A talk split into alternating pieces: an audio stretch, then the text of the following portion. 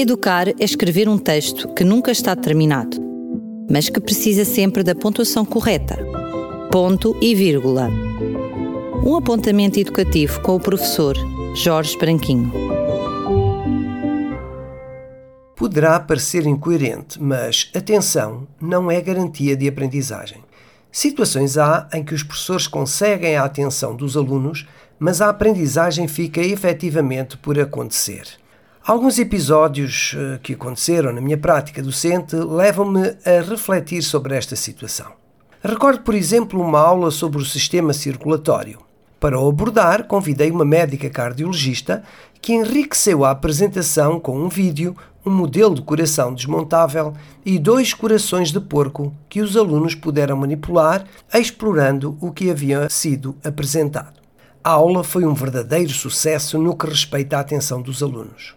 Contrariamente ao habitual, não conversaram com os colegas nem se distraíram com o que tinham sobre a mesa.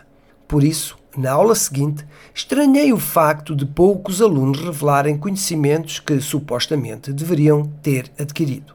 Tinham estado presos verdadeiramente ao espetáculo que a aula proporcionara, mas desligados da aprendizagem.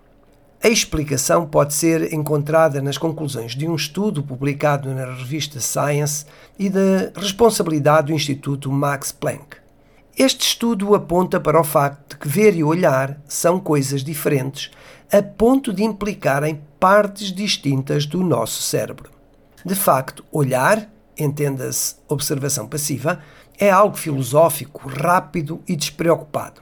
Já ver, entenda-se observação ativa, é reflexivo, demorado e profundo. É uma experiência individual onde se estabelecem conexões entre as componentes daquilo que se observa e entre elas e os conhecimentos anteriormente adquiridos.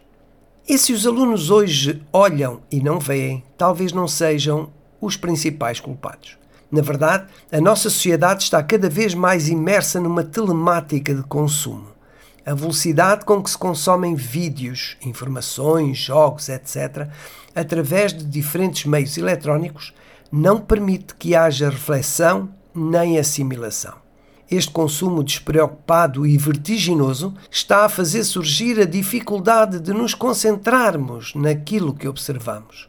A aprendizagem poderá padecer naturalmente desse facto. Para contrariar tal tendência, podemos escolher tudo que contribua para desacelerar e acalmar a mente, moderando os momentos de consumo, tudo o que contribua para promover atividades reflexivas, por exemplo, fazer passeios exploratórios ou escrever um diário, e também tudo que contribua para criar disponibilidade para aprendizagens. E atenção, os incentivos são aceites. Quanto a nós, temos o nosso próximo encontro marcado no próximo ponto e vírgula. Educar é escrever um texto que nunca está terminado, mas que precisa sempre da pontuação correta. Ponto e vírgula.